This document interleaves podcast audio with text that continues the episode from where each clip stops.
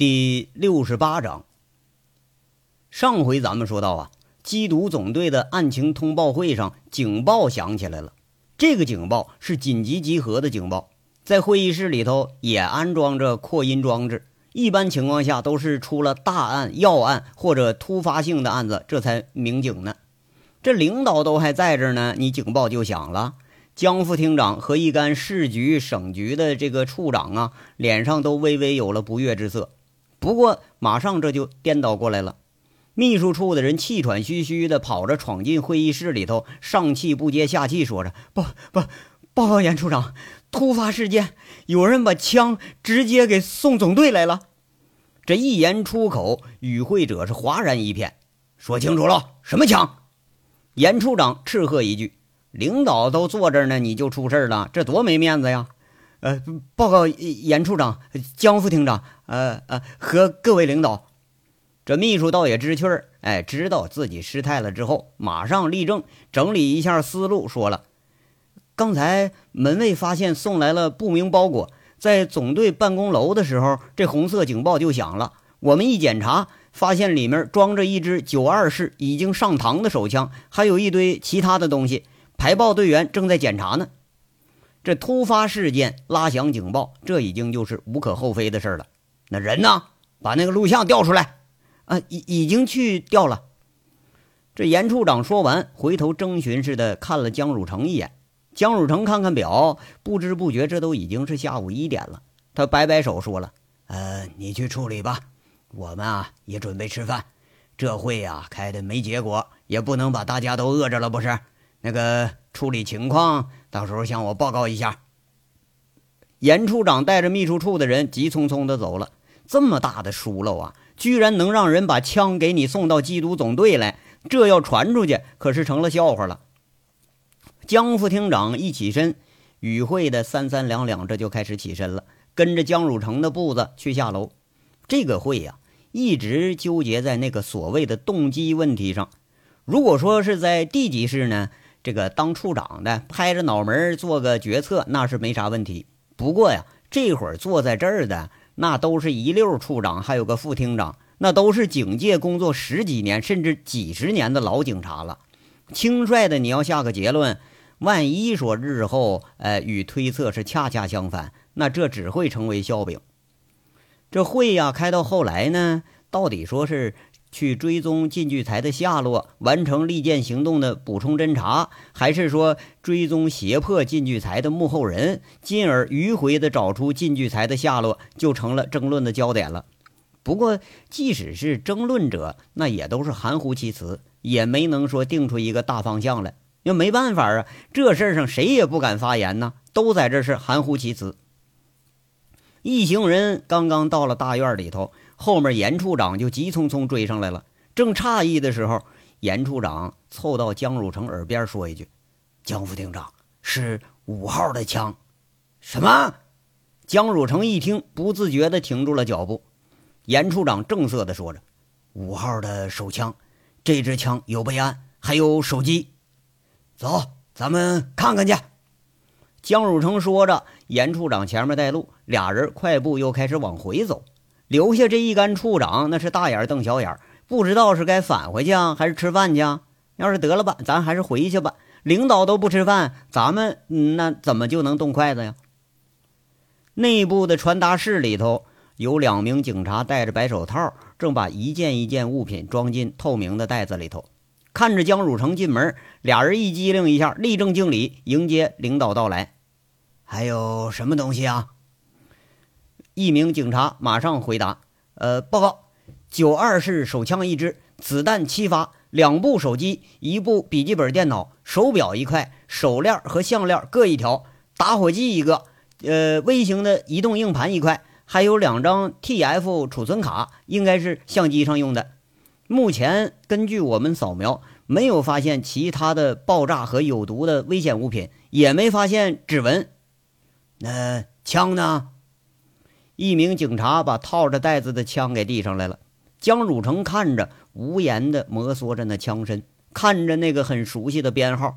按照惯例，哈，为了防止金穗队员他越界行事，即使是从非法渠道得来的枪支，也必须把这枪支登记备案。而手里头这支枪正是五号备案的枪号，尾数是二五三。这个数字啊，只有直接负责的江汝成和严处长知道。这是一个老卧底队员了，从当上警察那天开始就没穿过警服，但是比省城任何一个穿着警服的警察都是毫不逊色。很遗憾，现在呀，枪在，人却杳无音信了。马上。做弹道检查，不应该是只有七发子弹。江汝成把这枪递过去，吩咐着：“只要说这枪啊开过之后，你没擦过枪油，残留物的分析就可以分析出来这支枪它是否近期打响过。如果说在其他地方要是打过的话，或者说留下记录，那可以通过对比找到枪支使用者的行踪。是有嫌疑人吗？”严处长赶紧接了这个话茬，解释：“啊，事情是这样的，江婷，我们大门外啊只有一个摄像头，嫌疑人是趁着宅急送物流的送货车他呃过来的，这车身恰恰是挡住了摄像头的世界。送货人呐，在进门卫室的时候戴着一个帽子，自上而下看看不着他容貌特征。哨兵说是一个脸上留着小胡子的年轻人。”因为咱们的特警队员分散在全省各地，经常有人通过宅急送来送东西，家里头呃寄的东西，呃还有说其他人也往队里头寄。这辆送货车他是经常来，门卫签字了，签完了字要往单位里头送东西，这才发现多出一件来，上面只写了一个“缉毒总队收”。为了安全起见。内务员做安检的时候，发现发现了这支枪，马上这就拉警报了。江汝成倒是没有责怪的意思，那这个意思是没有留下有价值的东西了。呃，那辆车他跑不了。严处长马上回答着：“我敢打赌啊，开车的人和物流公司没有任何关系，白查。”江汝成摇摇头，说了一句：“他既然敢来送，那就已经做好了防范了。要说这事儿啊，不用赌，连严处长都知道这一点。追出去的警察就查着车，那你也是个白查。”江汝成看着这一堆东西，一堆人畜无害，而且还价值不菲的东西，他若有所思地说着：“既然敢来，那应该不会是什么恶意。哎，不对呀。”送电脑是个什么意思啊？还有这些值钱的东西，这还是五号的东西啊！猛地灵光一现，江汝成指着东西说着：“马上把所有数据给我提取出来，整理一下啊！马上，这个东西肯定有古怪。”是。警察的优势就在于人力的呃资料的这些方面的优势。那手机、卡、电脑，呃，什么微型移动硬盘。马上就送进了政务科了。十分钟以后，发现了移动硬盘里头有个加密分区，王警马上征调过来了两个手提着各类电子拆卸工具的警察。对于这数据的恢复，哪怕说是你用火给烧了，用水给淹了，只要你盘片还在，那就可能恢复其中的一部分。何况啊，那是个简单的加密呢，这东西呢，就像防盗门那个锁似的。在专业人士眼睛里头，根本就不值一提。二十分钟以后，这证物已经是一片狼藉了。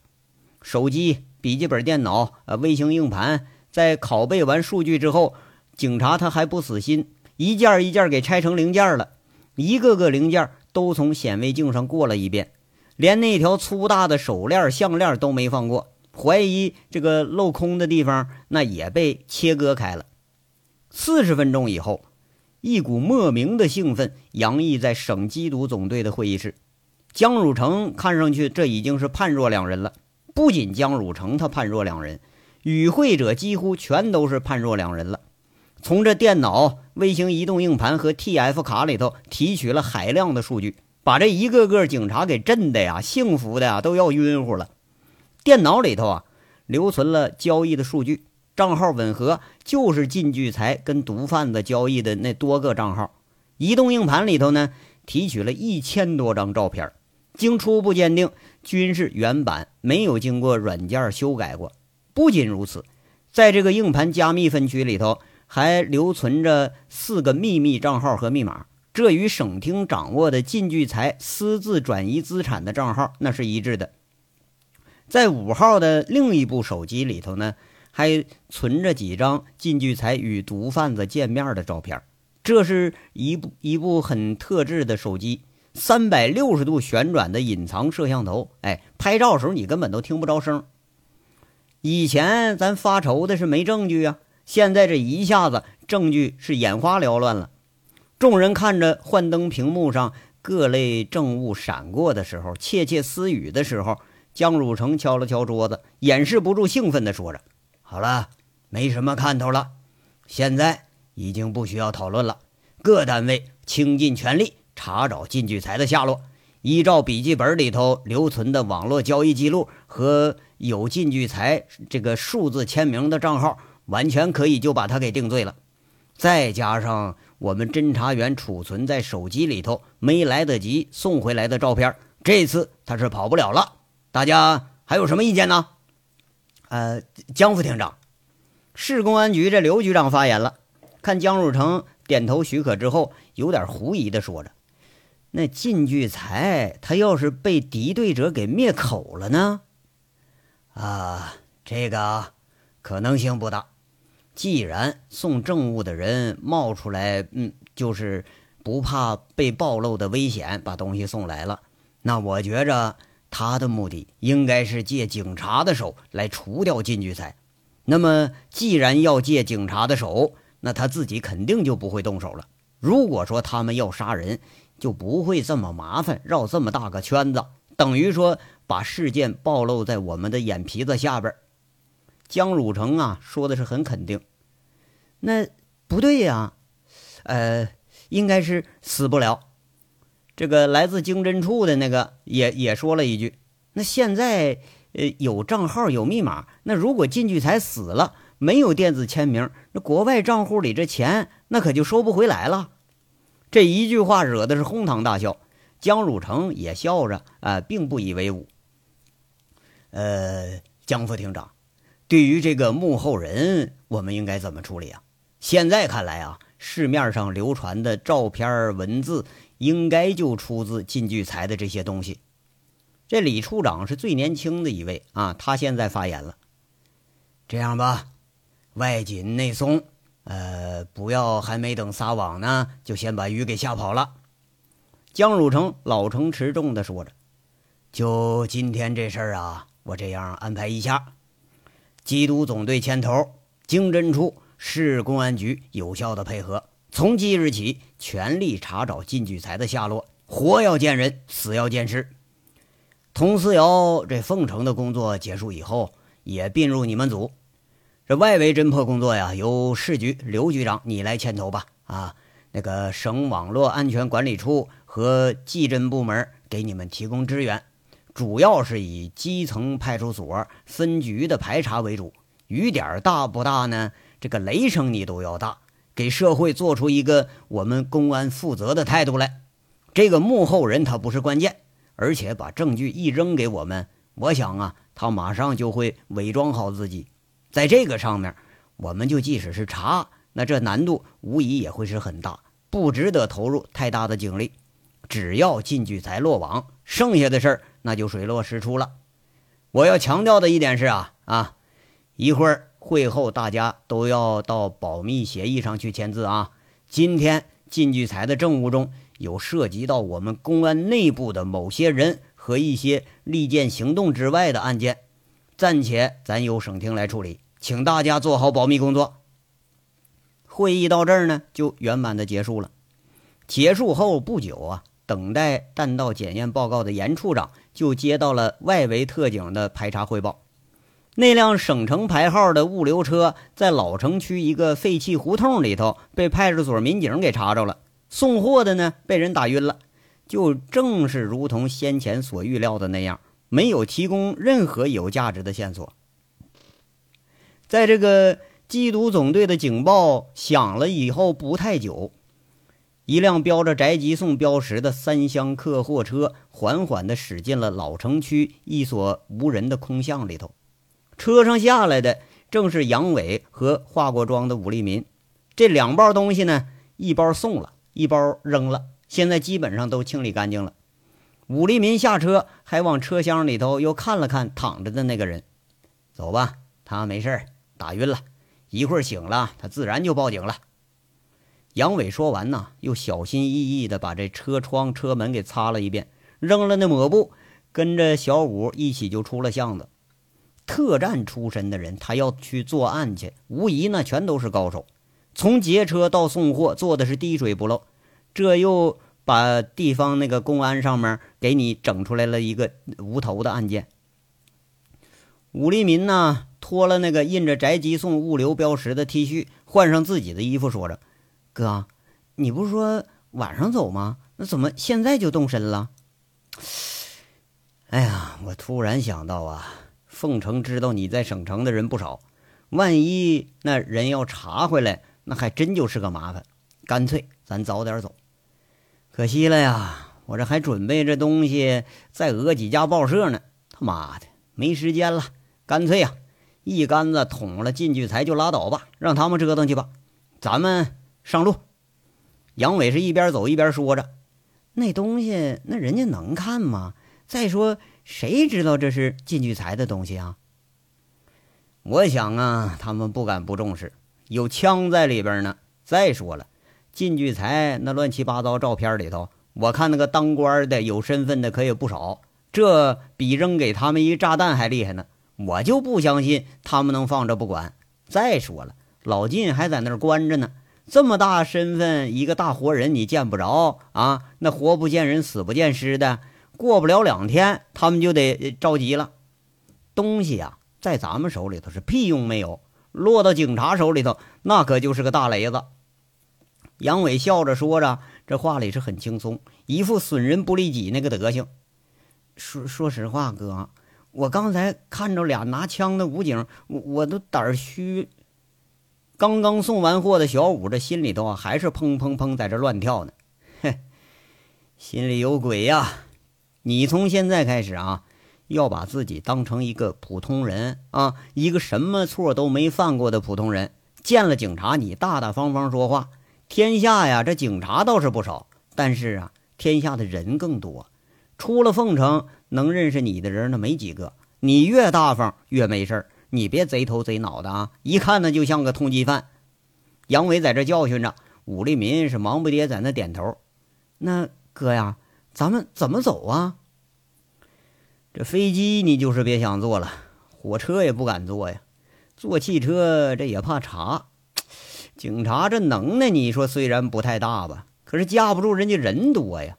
现在我估计啊，这是还没上通缉令呢。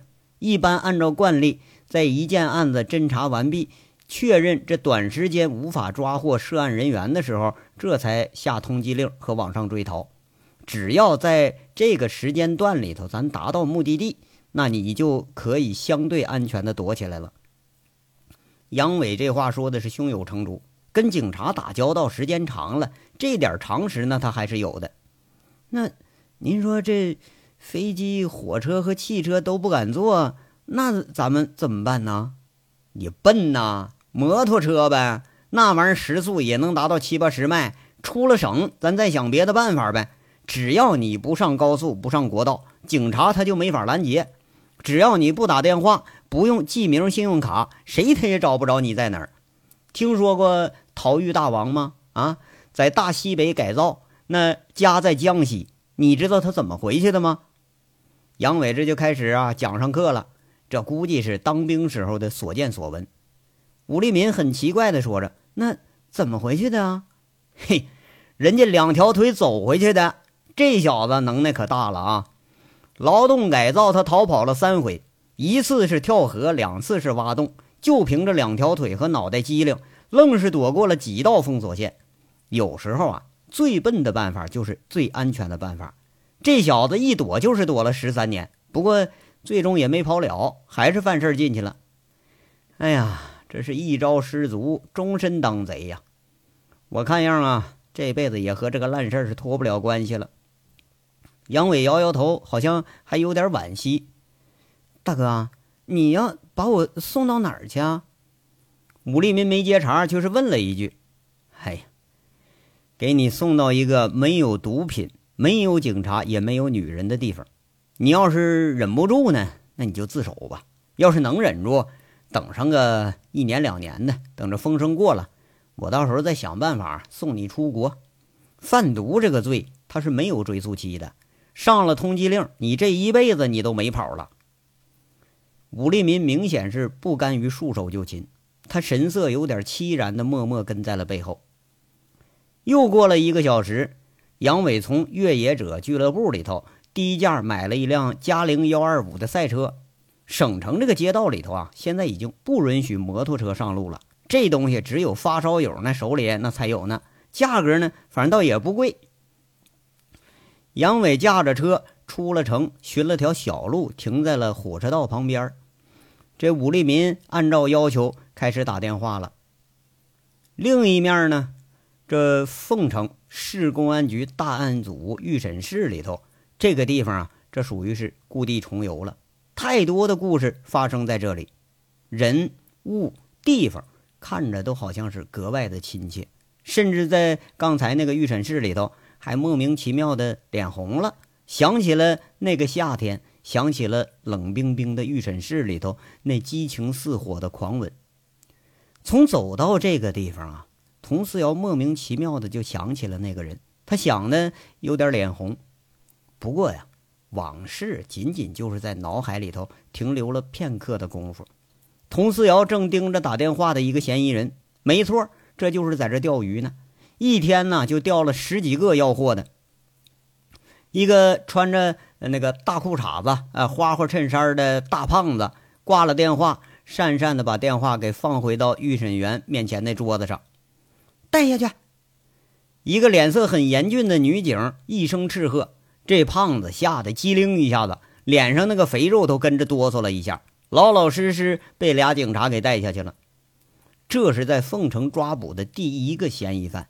由于身体太胖的缘故，出了家门，侦查员一喊名字，一确认，这人还没能跑呢，自己就摔了一跤。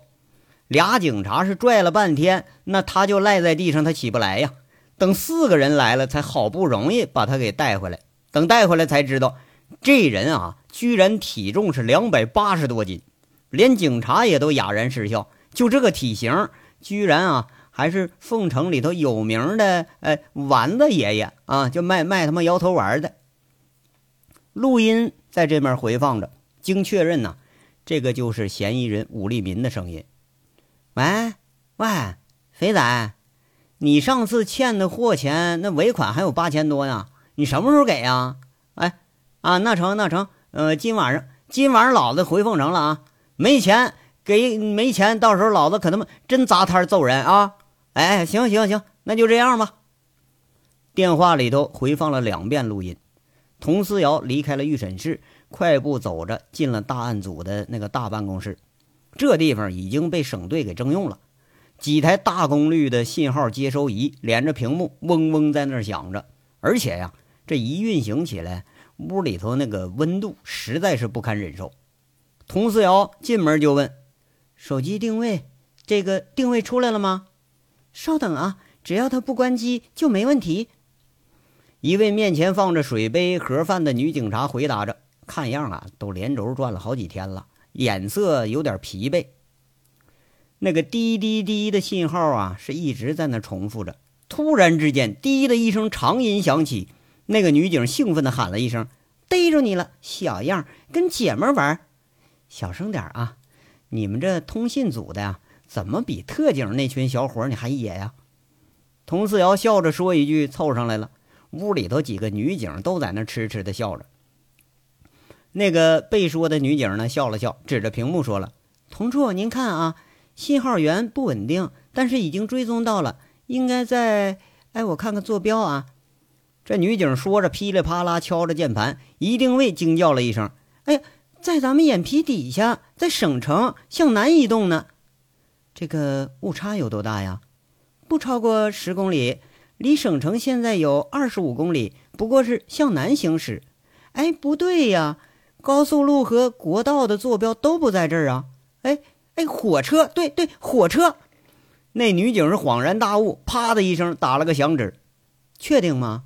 哎，没错，看啊，信号源不稳定，这是通过涵洞时候特有的表现。而咱们这儿的山区最不缺的就是涵洞。马上查清这个车次，小林啊，马上通知省厅，请求铁路公安来协助。是，这又是一轮的追踪开始了。办公室里头洋溢着莫名的兴奋。另一面，这是省城城外十公里。按照杨伟的交代啊，一通莫名其妙的电话之后，武立民把手机默默的交给了杨伟。杨伟把手机装进一个特制的小袋子里头，俩人默默的等着。没过多大一会儿，一辆火车鸣着汽笛由省城开了出来。路过涵洞桥的时候，杨伟这手一松，那个装手机的袋子就掉在了车顶上，牢牢地吸附到了车顶上。望着烟尘一片、轰隆隆一直向南开的列车，杨伟拍拍有点发愣的武立民，淡淡的说着：“上车吧，走吧，五个小时啊，咱们就出省了。”一辆车，两个人向北一路绝尘而去。武立民最后看一眼向南方的那个方向，他一瞬间的功夫，不知道为什么泪流满面。这章到这儿就说完了，下章稍后接着说。感谢大家的收听。